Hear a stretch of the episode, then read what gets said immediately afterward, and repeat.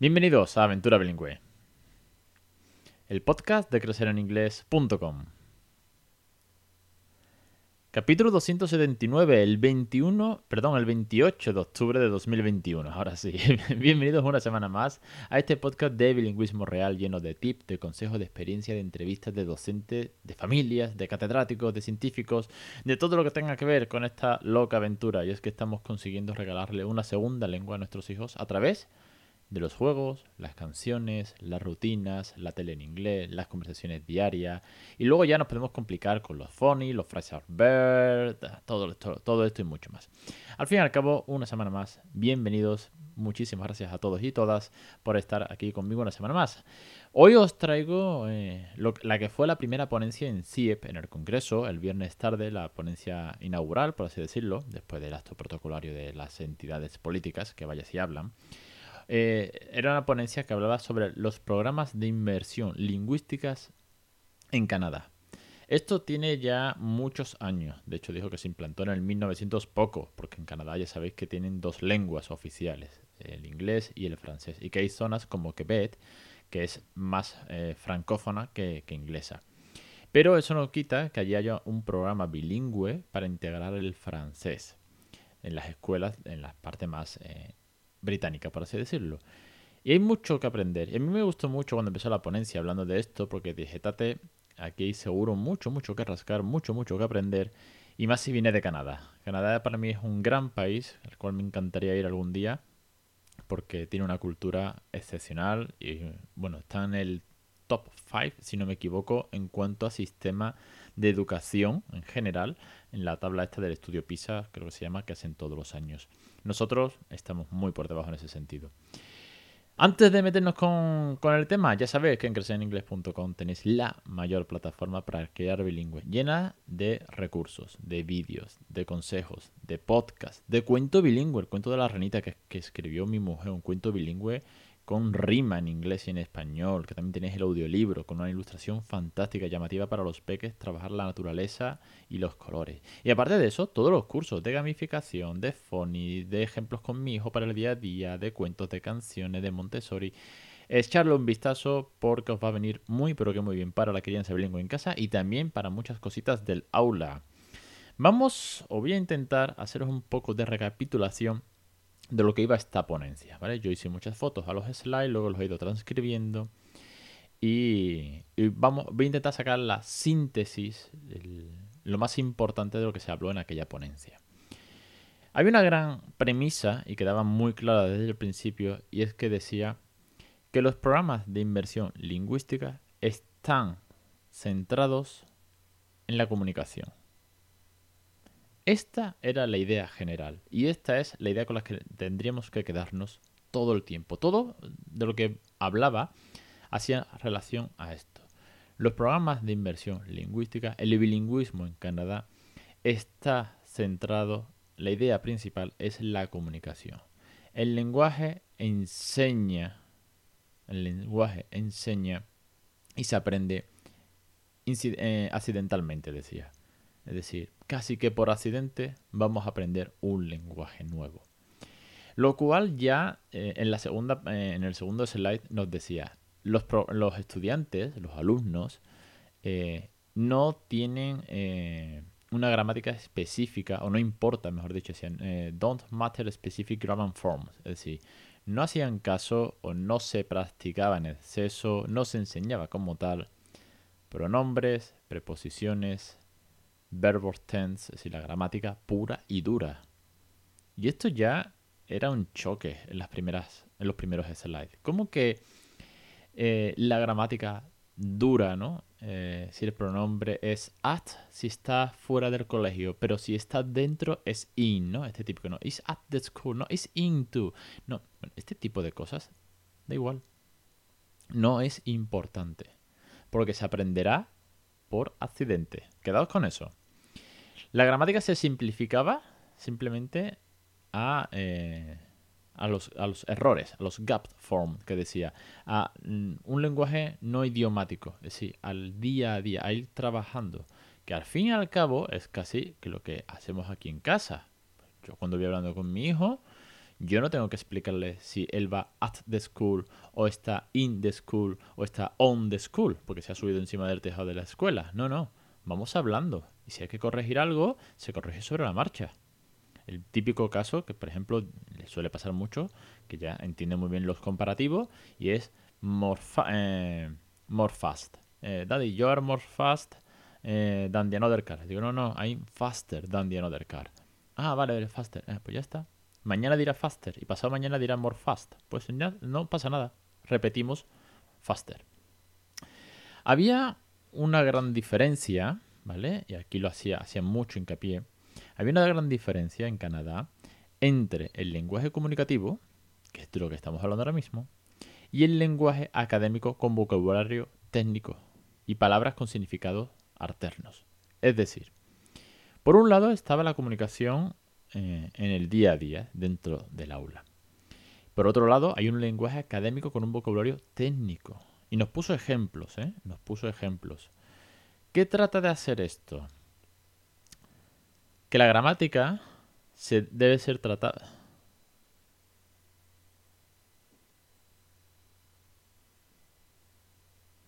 ¿Qué trata de hacer esto? Que el vocabulario técnico hay que darlo. Por supuesto que sí, si están estudiando. Vamos a poner el típico ejemplo español de las partes de la planta en inglés, allí en francés. Van a tener que decir las partes de la planta. Es un vocabulario técnico. Pero luego utilizaban palabras con significados parecidos, alternativos, símiles, sinónimos, que le ayude a interiorizarlo mucho más. Por otra parte, la gramática decía que debe ser trabajada para unas funciones concretas.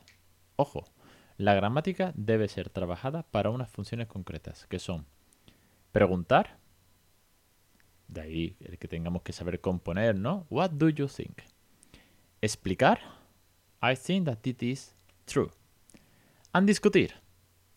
So, I think that it is not true, that is false. Why? Y entonces generar la conversación. La gramática para preguntar, explicar y discutir la estructura de cara a la comunicación. Volvemos a la comunicación, a producir.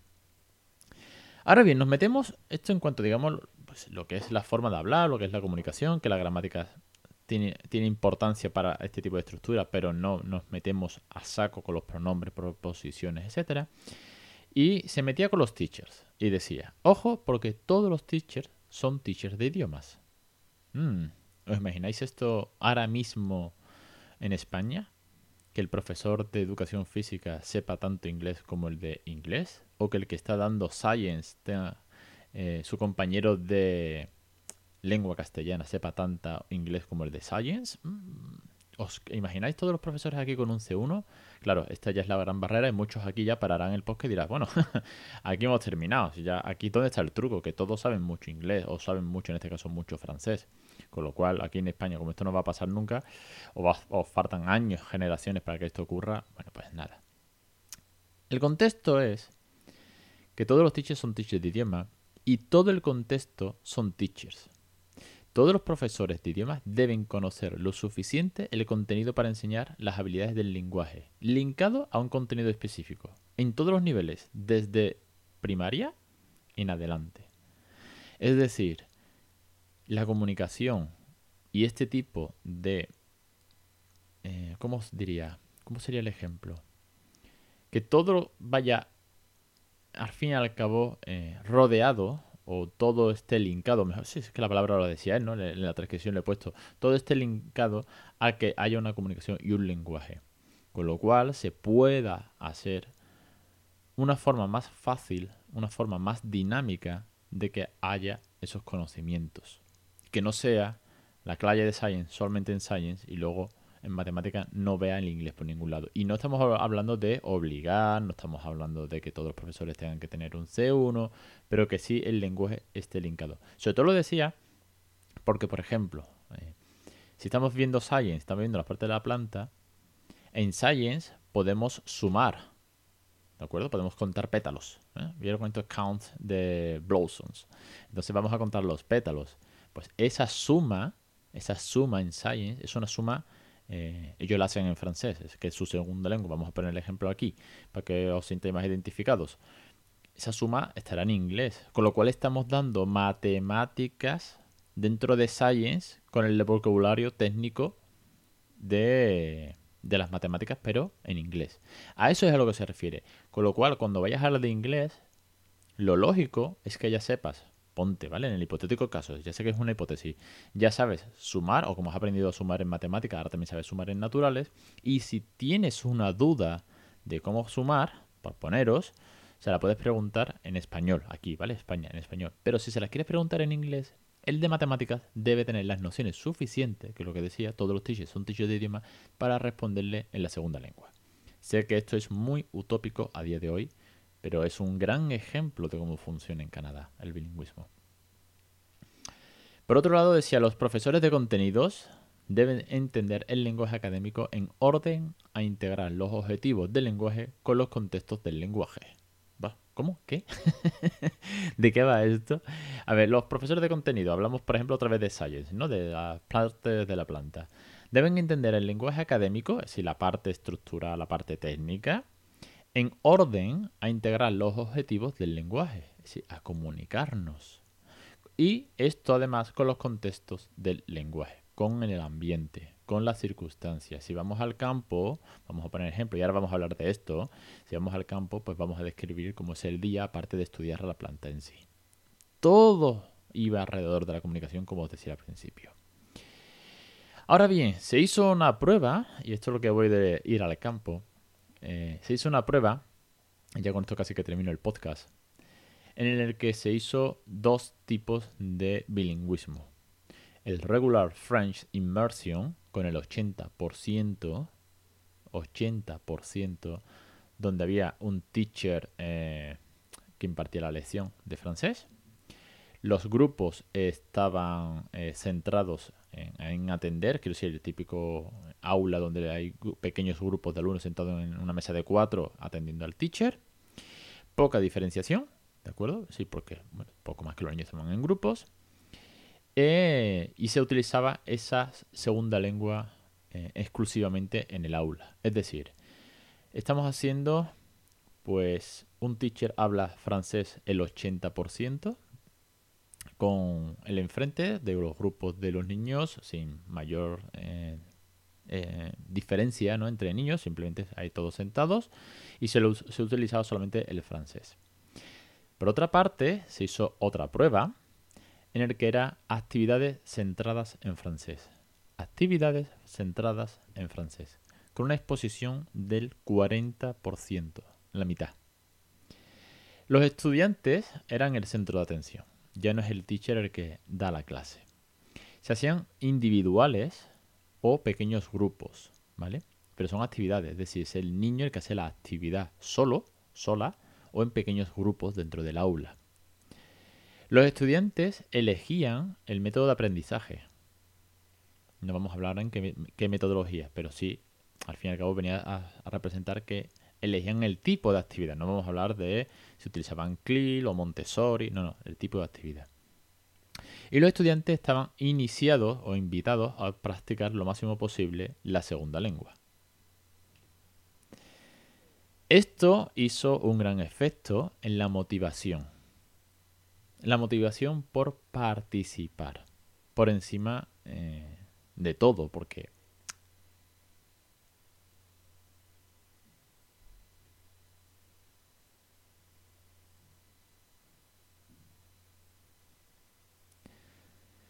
¿Cuáles fueron los resultados? Después de un regular French immersion 80% y un Activity Center French 40%, los estudiantes eh, de las actividades tenían el mismo nivel de competencia, mismo nivel de competencia en francés, speaking and listening, que sus compañeros del 80%. Al mismo tiempo, la competencia de reading and writing era la misma también. Y no había diferencia, esto se hizo un estudio, dentro del estudio, no había diferencia entre niños y niñas, ¿vale? Ninguno era mejor que una de las cosas que también, como eh, en el primero eran grupos sin diferenciación y en el segundo había niños y niñas individuales, pues se hizo el sesgo. Y no había diferencia entre niños y niñas, y nadie es más listo por el sexo. Está bien de vez en cuando repetir estas cosas. Conclusión del estudio con la mitad de tiempo, la mitad, ¿eh? Con la mitad de tiempo adquieres el mismo nivel que con una inversión del 80% sin actividades. ¿Dónde está la clave entonces?